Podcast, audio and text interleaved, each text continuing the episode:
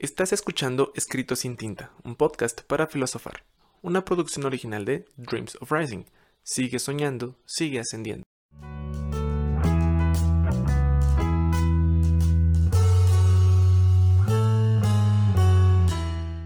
Bienvenidas sean todas las personas alienígenas o seres de otra dimensión que estén escuchando y o viendo este su podcast de confianza escrito sin tinta donde yo, su host Julio R. Alba, compartiré con ustedes algunas reflexiones personales sobre la vida que pueden ir desde lo más mundano, ordinario o cotidiano de esta hasta lo más profundo, interesante, trascendental, filosófico, existencial posible. Muchas gracias por ver o escuchar lo que digo, lo que hago en este y en los demás proyectos en los que estoy inmiscuido. Muchísimas gracias por estar nuevamente aquí en este su bonito espacio. Yo estoy muy contento, muy feliz, muy animado por estar nuevamente aquí con ustedes. Y como cada semana antes de comenzar quiero recordarles lo valiosos y lo importantes que son para su servidor. Porque de no ser por ustedes nada de esto sería posible.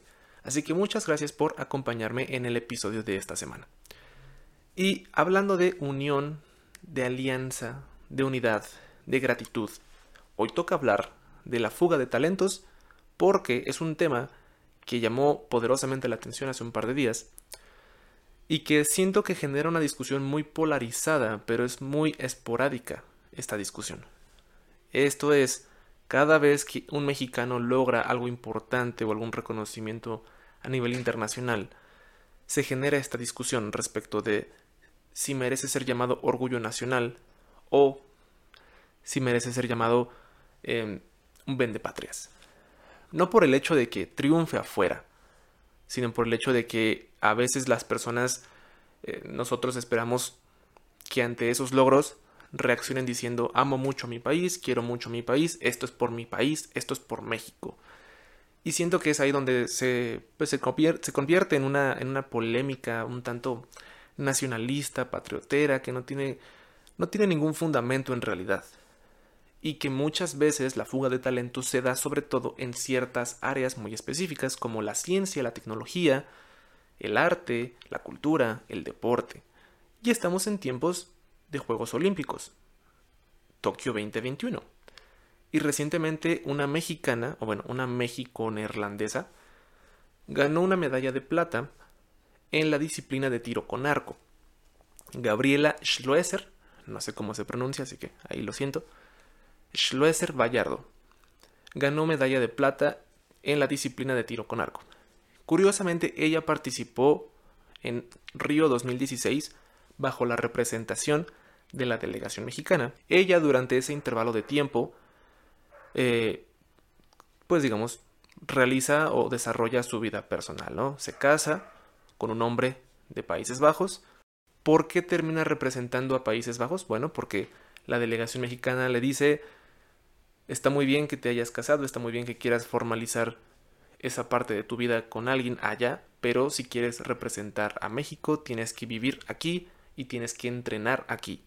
Y ella dijo, pues muchas gracias, yo tengo mi vida en otro lugar, si no me dan la oportunidad de representar a este país, em, a pesar de todo, pues bueno, ni modo, hay que seguir buscando oportunidades y precisamente la oportunidad que se le abre es la de representar a Países Bajos. Tan es así que pues ganó una medalla de plata. O sea, le fue bastante bien. Y qué bueno por ella. O sea, qué, bueno que haya personas que independientemente de los obstáculos logren cosas importantes. Tanto en sus países o como fuera de sus países.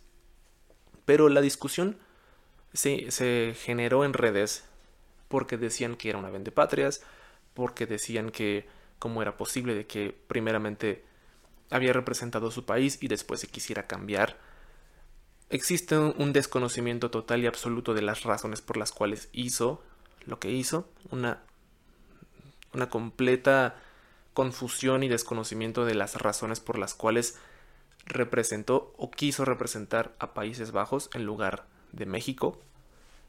Y aquí creo que genera demasiada indignación sobre muchos el hecho de que intente triunfar eh, a pesar de que ya no cargue con la bandera de México creo que la discusión no debería ir inclinada a esa situación. La, discusión debe ir encaminada hacia por qué la dejaron ir. No por qué no representó a México, sino por qué la delegación mexicana no hizo más esfuerzos para retenerla. Ok, podemos decir, bueno, las reglas son así, ni modo. Tienes que estar aquí, no vas a estar aquí, no se puede. Bueno, ok. Ante eso creo que tampoco tendría eh, necesidad de existir esta discusión. Porque, a final de cuentas, no es que ella no haya querido, es que las condiciones no fueron las óptimas para que lo pudiera hacer. Ante esto pueden pensar, bueno, ¿cómo es posible de que primeramente haya participado bajo la delegación mexicana hace cuatro años, bueno, cinco, y ahora represente a otra delegación? Honestamente no sé cómo funciona ese proceso. Lo que sé es cómo funciona, por ejemplo, en el fútbol. Aquí hay argentinos que han jugado para la selección mexicana porque se naturalizan. También genera una discusión extraña y creo yo muy de señores porque empiezan a decirte es que cómo van a jugar argentinos en, nuestro, en nuestra selección y no sé qué. Se vuelve un tema de nacionalismo y de patrioterismo.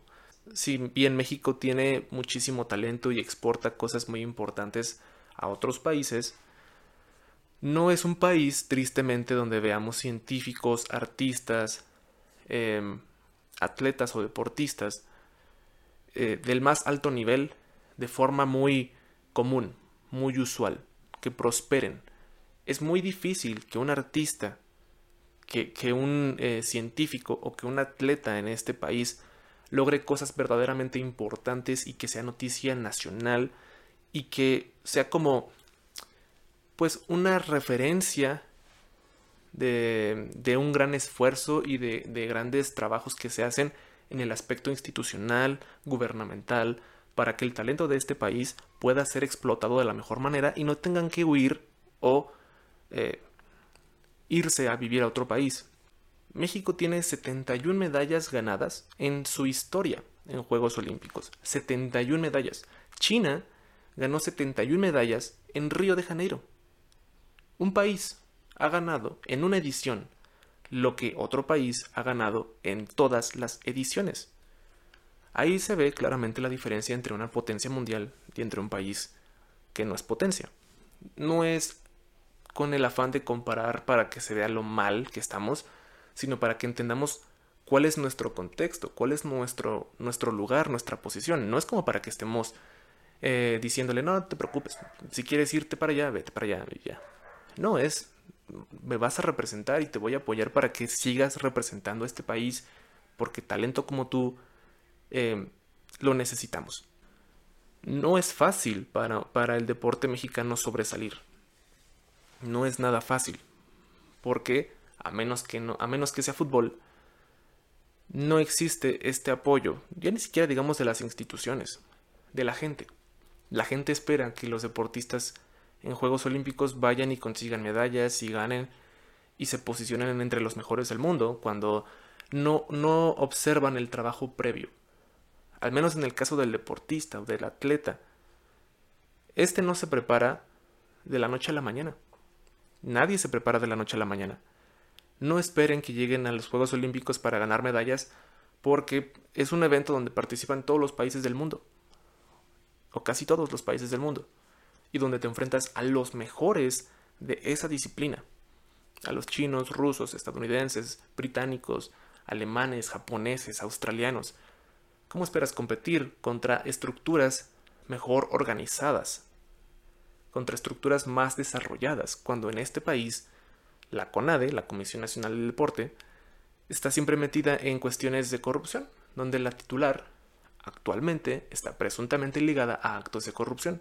No estoy diciendo que haya hecho esos actos de corrupción, digo que su nombre se relacionó con estos actos. Entonces, ¿cómo esperas que los atletas ganen medallas si no tienen ni siquiera las bases eh, organizacionales, administrativas, institucionales o económicas para hacerlo?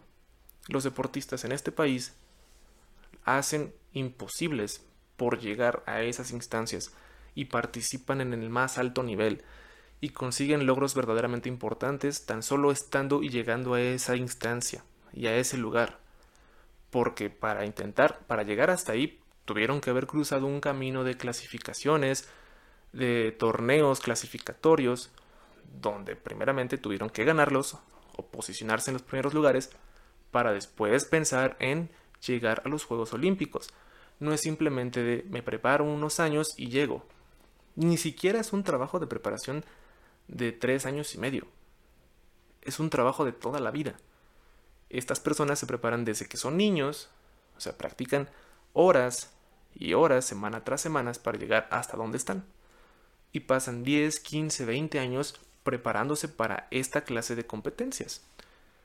Aún sin el apoyo económico ni gubernamental ni nada. La mayor parte de las veces el apoyo es muy poco e incluso el apoyo no se da de la forma correcta, porque tampoco es un secreto que las becas tardan en llegar o no llegan o hay problemas con la beca y, no solamente en deporte, sino las becas, por ejemplo, del CONACIT para ciencia y tecnología, que son 12 mil, 13 mil pesos mensuales para que puedas trabajar de tu investigación como científico, por ejemplo, pero te tienes que someter a eso estrictamente. O sea, tu, tu mes, tu mensualidad, tu vida económicamente depende de esa beca. Los apoyos no siempre llegan. Y lo hemos visto. Toda la vida ha ocurrido. No es una cuestión de ahora. No es una cuestión de este gobierno ni de, ni de esta administración, sino de las últimas 20 administraciones. Porque, seamos sinceros, el deporte no es una prioridad, la ciencia no es una prioridad, la cultura no es una prioridad, ni la educación tampoco.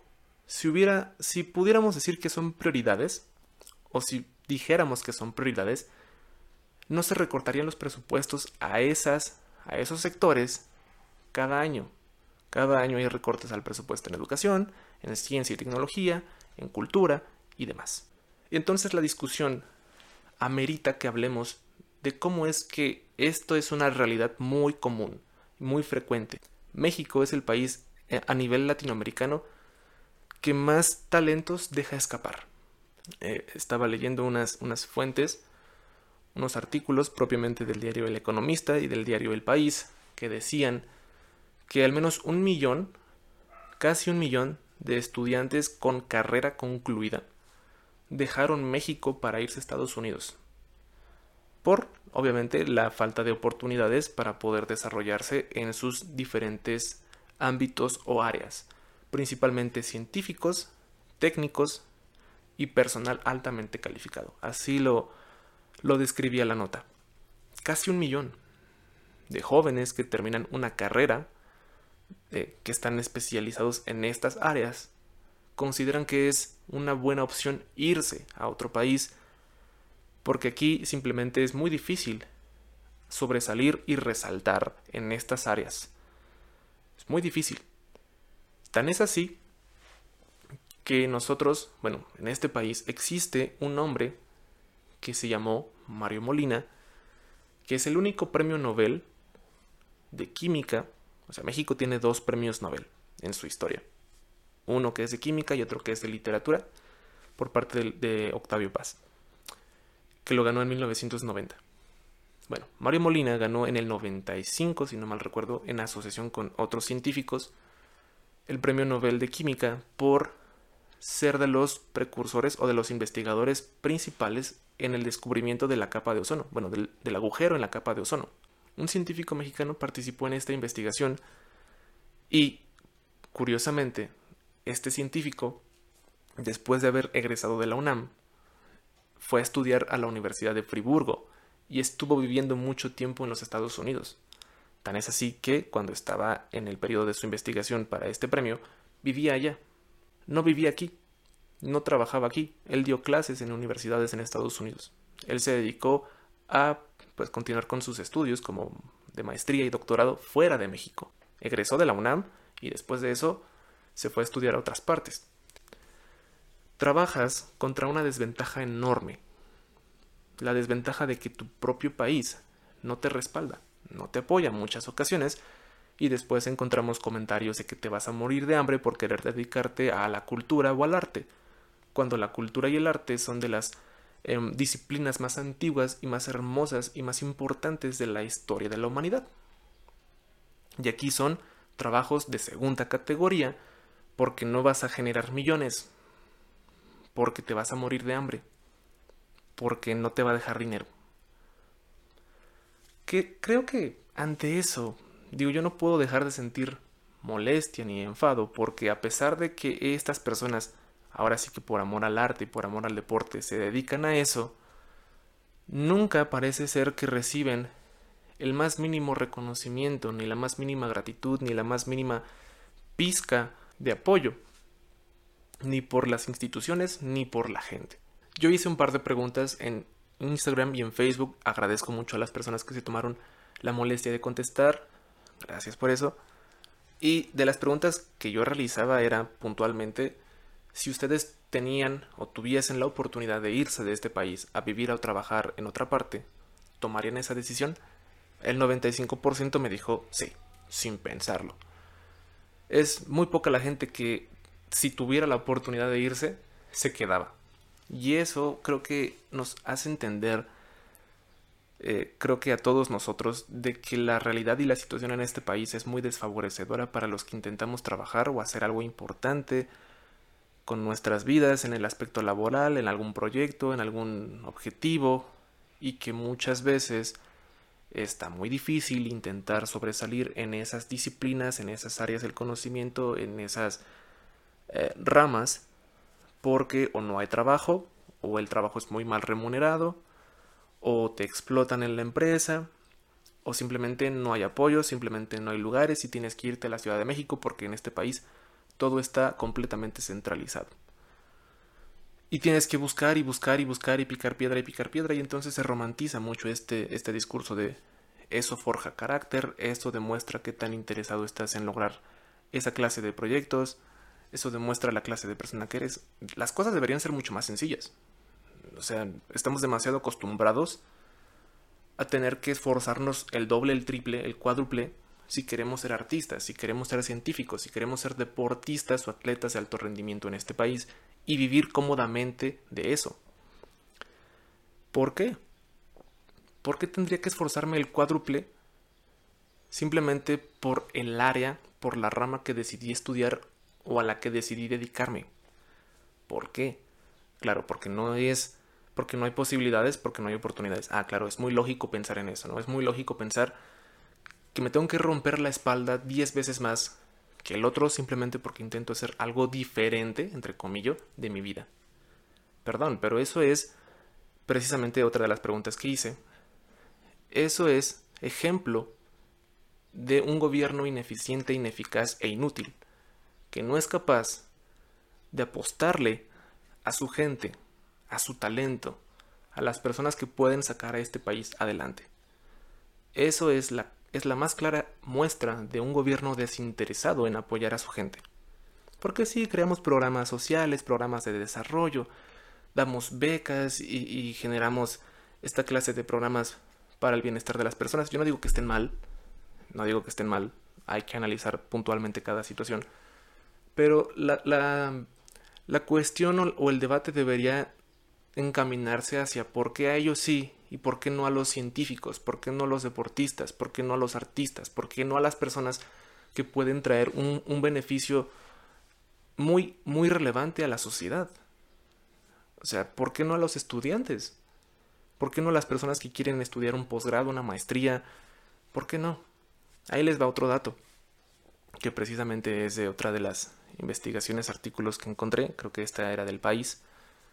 El 13.5% de los estudiantes en este país que tienen un posgrado se van a otro país, a Estados Unidos. o sea, como principalmente Estados Unidos. El 13.5. O sea, de 100 personas que terminan un posgrado, 13 se van de aquí. Podrán pensar, pues no es mucho. No, no es mucho. Si lo, comparamos en esta clase de estadísticas y escalas. El problema es que siguen habiendo personas que prefieren irse de este país antes que quedarse para lograr trascender o hacer cosas importantes en lo que sea que hagan, en lo que sea a lo que se dediquen. Guillermo González Camarena fue la persona que inventó la televisión a color. Mexicano, que al no recibir el apoyo para su investigación y, la invención de este producto, se fue a otro país. Los famosos directores de cine, Guillermo del Toro, González Iñárritu, Alfonso Cuarón, que si bien los tres empezaron su carrera aquí en México como tal, la parte más importante de su carrera o el, reconocimiento más importante lo han obtenido fuera de. Los tres han ganado los premios más importantes de la, de la industria cinematográfica, incluido los premios de la Academia. ¿no? Guillermo del Toro tiene mejor director, mejor película del año con La forma del agua. González Iñárritu también ganó con su película de Birdman y la del Renacido, esta donde sale DiCaprio que dicho sea de paso es la única película eh, de la cual DiCaprio tiene un Oscar como mejor actor. Esa película también le, dio bastante reconocimiento a González Iñárritu, que por Birdman ganó el Oscar a mejor película. E incluso Cuarón, con Roma, ganó el Oscar a mejor película extranjera. Y si bien podemos decir, bueno, Roma es una película mexicana, porque está hecha aquí, bueno, está hecha aquí, pero no es una producción de aquí, es una producción de Netflix. Y cada vez que ganan algo o cada vez que están ahí de pronto en, eh, dando entrevistas y demás, hay quienes dicen, él es un orgullo de nuestro país. Él es la clara muestra del, talento que hay en este país. Pues sí, eh, no vamos a discutir eso. Son personas sumamente talentosas.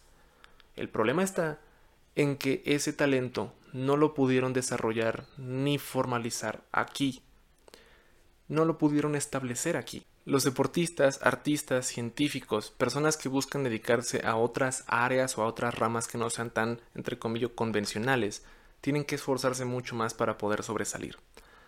Para que lo que sea, eh, en lo que trabajen, tenga un reconocimiento no solamente de, aplauso y de, y de calidad moral o de valor moral, sino un reconocimiento económico que les permita sostenerse aquí o sea, no, tener que buscar una oportunidad fuera, que es como algo que pasa mucho con los famosos dreamers.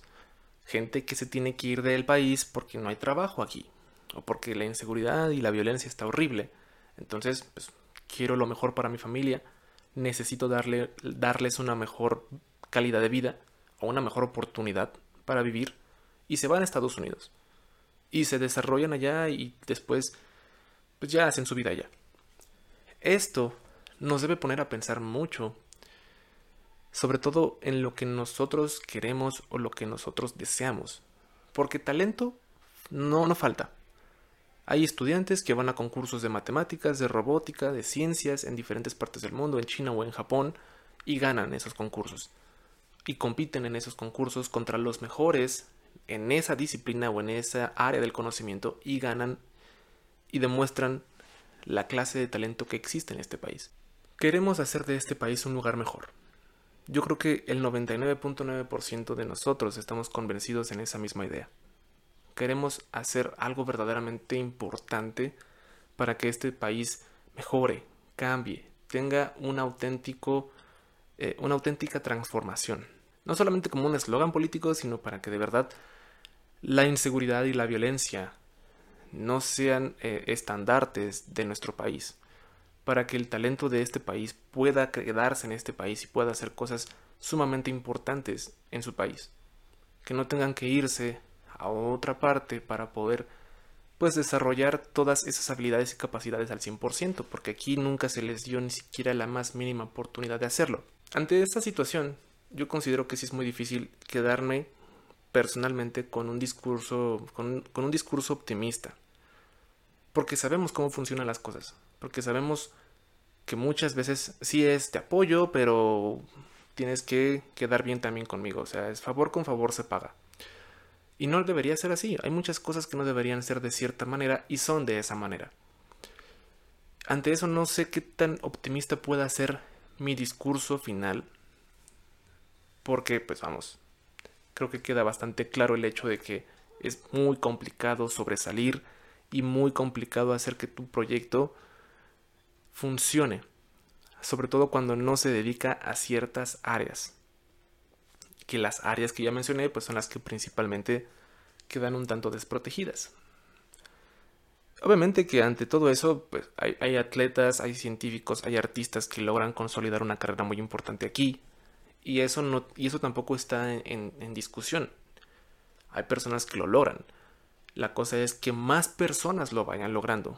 No que lo logren 5, 10, 20, que lo logren todos. Porque todos aspiran a eso. Porque si en este país existe el talento y la gente capaz, porque habríamos de ignorarles a ellos, si ellos son los que pueden dar y propiciar esta mejoría. Yo no sé, honestamente, qué tanto pueda cambiar el futuro. Yo no sé qué tanto pueda favorecer el futuro para que esta situación mejore, porque las cosas no parece que vayan a mejorar y porque al, parecer las cosas van a seguir igual durante mucho tiempo.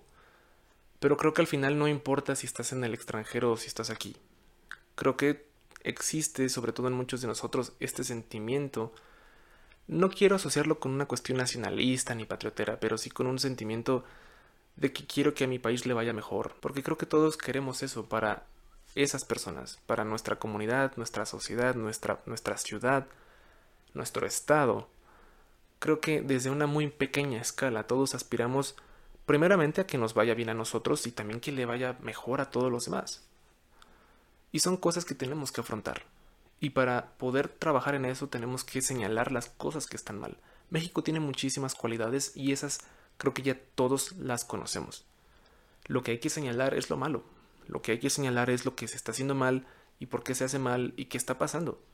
Porque si no se cambia desde esa parte, si no se concientiza, si no se entiende lo que ocurre, difícilmente vamos a encontrar una solución o difícilmente vamos a poder ejecutar una solución. Existen figuras y personajes como Guillermo del Toro, por ejemplo, que aunque esté afuera del país en varias ocasiones por trabajo, ahí luego lo veíamos en Twitter, este, pues patrocinando, apoyando a, a personas que le pedían cierto apoyo. Incluso Saúl Álvarez, el boxeador, que ha generado una riqueza impresionante en su deporte, y que lo ha hecho bastante bien. Dejemos de lado la discusión de si es bueno o no en lo que hace, pero lo que ha hecho en esta labor de filantropía, en esta labor de apoyo, de, de ayudar a los que más lo necesitan. Creo que si todos tuviéramos esa misma capacidad económica, pues muchos haríamos esa clase de cosas.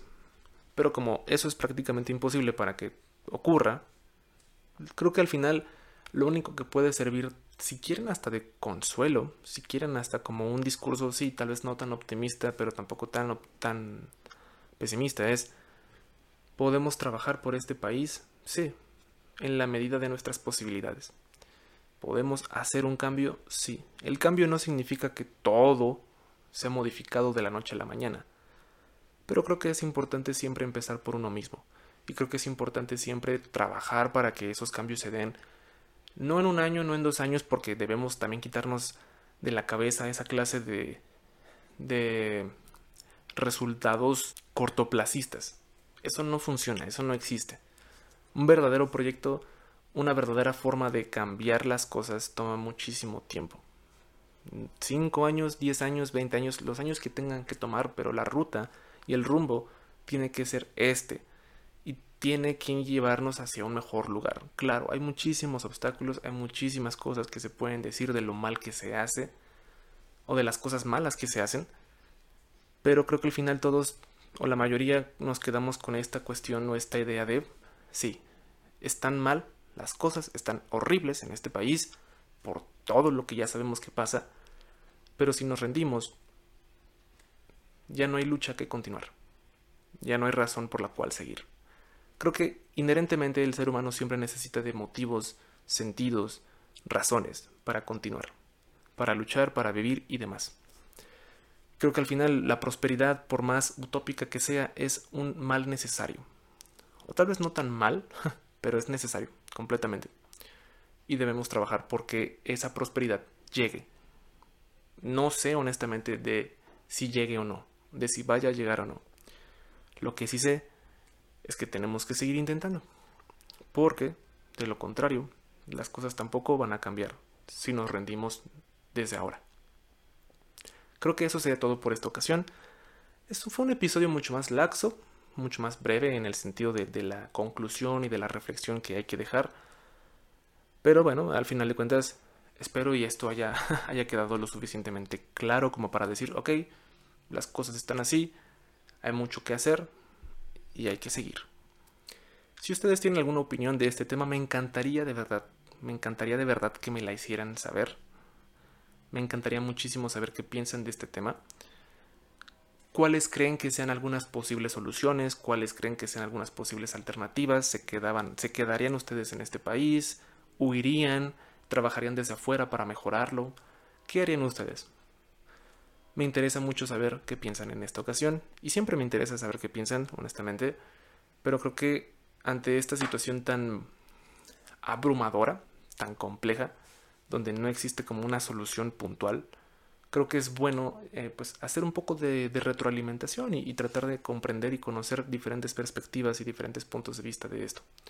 Sabemos cómo estamos, o sea, creo que no, es necesario decir que estamos mal, que es un país corrupto, que es un país de nepotismo, de impunidad y demás. Eso ya lo sabemos todos.